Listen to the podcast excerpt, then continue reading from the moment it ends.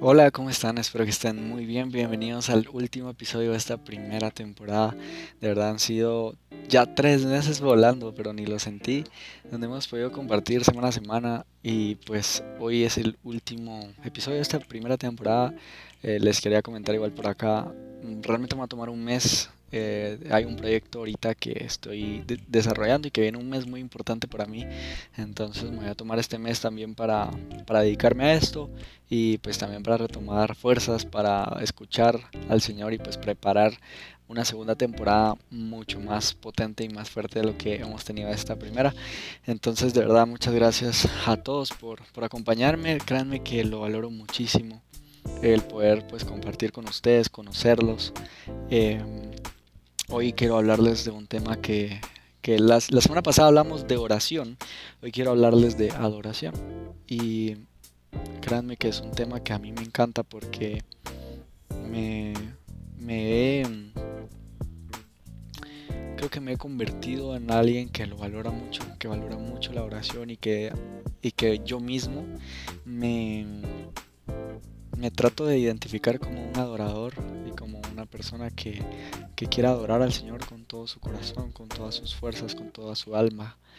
Y, y para antes de, pues, de poder hablar un poco más, es preguntar qué es la oración. Y realmente la adoración no es la canción lenta que habla de Dios.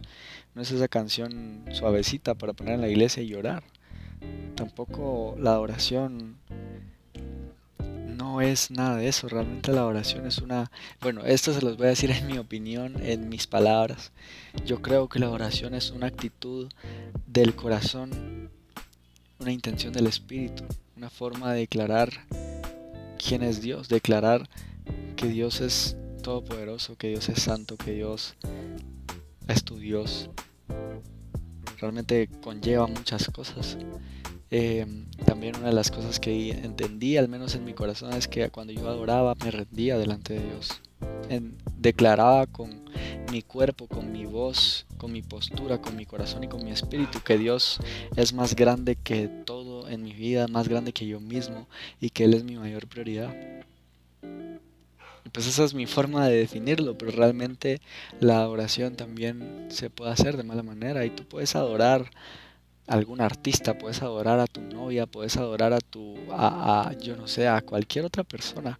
Puedes poner a esa persona en el primer lugar de tu corazón cuando realmente ese lugar le corresponde a Dios. Incluso puedes adorar el dinero, puedes adorar la riqueza, puedes adorar la fama, puedes adorar tu cuerpo, puedes adorar la, o sea, ser vanidoso es adorar tu cuerpo.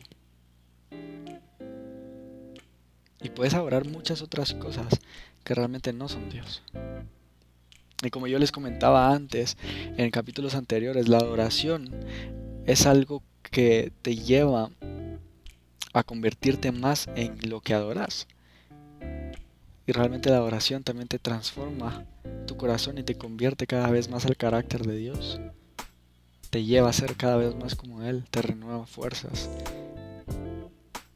y, pues quiero compartir un par de cosas que he visto yo durante la oración, la adoración, perdón. Y lo primero es algo personal que yo viví y es que la primera vez que yo experimenté la presencia de Dios fue adorando en mi cuarto solo. Me recuerdo que me sabía un par de canciones en guitarra y, y pues medio me sabía la letra también, las busqué, pero realmente mi intención fue encerrarme en mi cuarto y cantarle a Dios y declarar lo que dicen las letras con mi espíritu también. No solo decirlo con mi boca, sino también que mi corazón, que mi corazón estuviera haciendo esa declaración. Y recuerdo que, me encerré en mi cuarto y, estaba cantando. Y hubo un momento donde mi voz ya no salía. Las lágrimas me corrían por los ojos, ya no pude seguir ni tocando guitarra y me recuerdo que solo dejé recostar mi cabeza sobre la cama y, y disfruté ese momento. Sabía que Dios me estaba abrazando, que Dios estaba abrumando cada parte de mi ser y que su presencia estaba en mi habitación y que él sentí como él me quiso demostrar que se gozaba en lo que yo estaba haciendo, que lo que yo hacía lo complacía. Y fue un momento tan precioso que lo valoré tanto que decidí buscarlo cada vez más. Y, así van a haber cosas en tu vida, las cuales también vas a ir experimentando poco a poco. Y hay otra historia, esta es bíblica, y es con esta quiero terminar este tema, de lo poderosa que puede ser, que puede ser la adoración. Y, realmente esta historia pues narra, se narra en Hechos 16, del verso 16 al 40, y, y se las voy a leer en la versión NBI.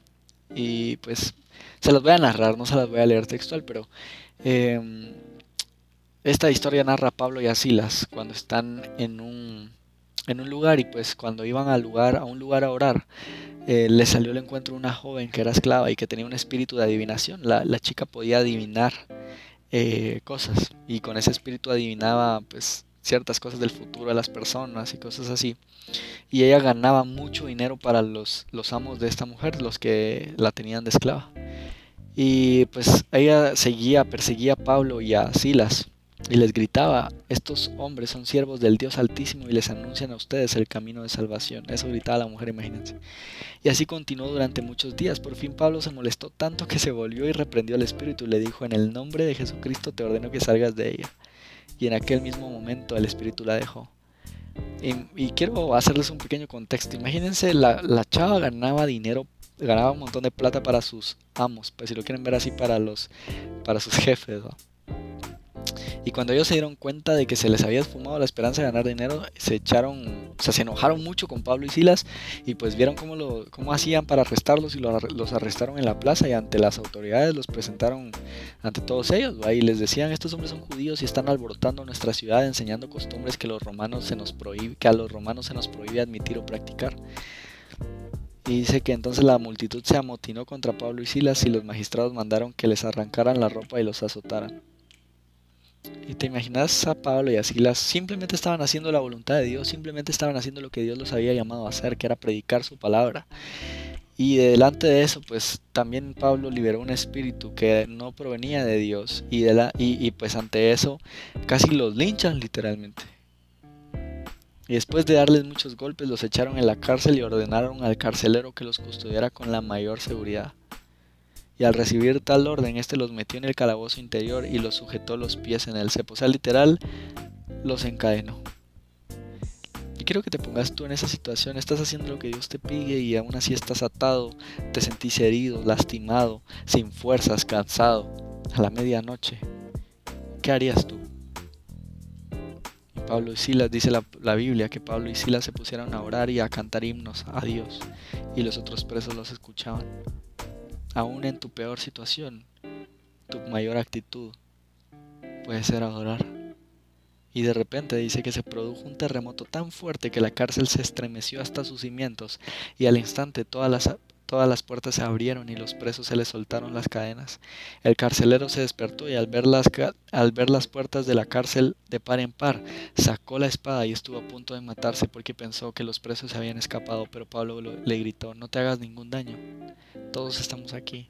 Y el, el carcelero pidió luz, entró precipitadamente y se echó temblando a los pies de Pablo y Silas y luego los sacó y les preguntó, señores, ¿qué tengo que hacer para ser salvo? Qué grueso. Cree en el Señor Jesús, le dijo Pablo, y así tú y tu familia serán salvos.